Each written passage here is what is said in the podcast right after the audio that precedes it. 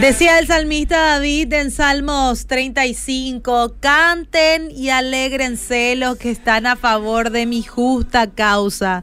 Y digan siempre, sea enlazado Jehová, que se deleita en la paz de su siervo. Y mi lengua hablará de tu justicia y de tu alabanza todo el día. Qué preciosa promesa, ¿verdad? Y muchas veces enfrentamos a enemigos, porque todas las personas Todas las personas de éxito en algún momento de su vida, cuando empezaron sus proyectos y a una hora que lo consiguieron, siempre tuvieron que enfrentar enemigos. Los enemigos del éxito no necesariamente son físicos, sino que también pueden ser enemigos emocionales, tales como el miedo, los traumas y muchos más. El ser cristiano no significa que seremos que, que no seremos atacados por ellos, no, al contrario. En algún momento vamos a tener algunas luchas. David no era la excepción. David no era la excepción. Él reconocía que tenía muchos enemigos. El apóstol Pablo también sabía que así como se le abrían muchas puertas para avanzar en su ministerio, también eran muchos los que querían cerrar esas puertas. Y en Primera de Corintios 16, 9 dice, porque se me ha abierto una puerta grande y eficaz, y muchos son los adversarios. Pero ¿cómo podemos enfrentar a esos enemigos, mi querido oyente, mi querida oyente? Bueno, primero hay que tener que siempre en mente y saber que Dios pelea por nosotros.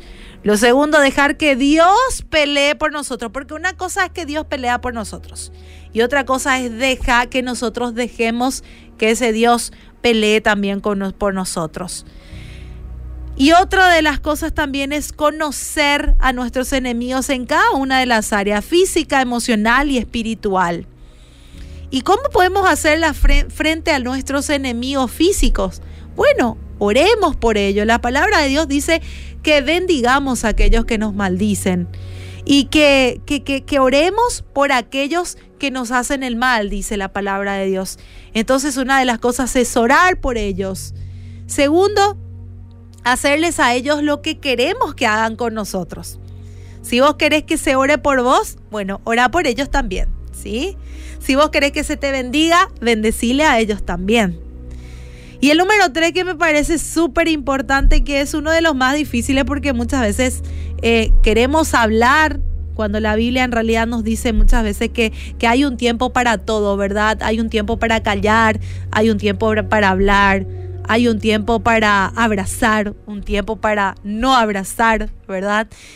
No pagar mal por mal, nos dice Romanos 12, 17. No paguéis a nadie mal por mal.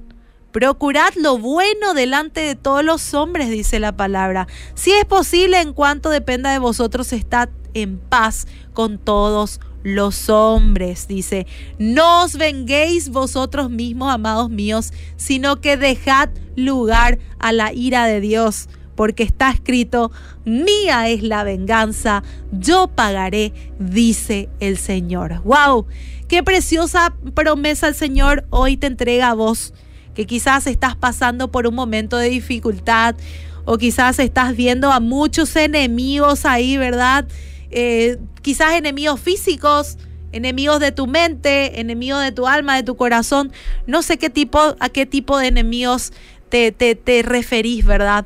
Pero yo quiero que descanses en esta promesa, que el Señor tiene en cuenta absolutamente todo lo que pasa por tu mente y por tu corazón. Él te conoce porque Él te creó y Él está al control de todo. Y es normal que cada vez que queremos iniciar algo, mi querido, mi querida, encontremos impedimentos a los cuales le llamamos enemigos. Pero lo que no es normal, mi oyente querido, es que nos dejemos dominar por cada uno de ellos. Así que yo te, te aliento y te invito a que te esfuerces, a que seas valiente y por sobre todo, deja que sea Dios quien pelea por ti.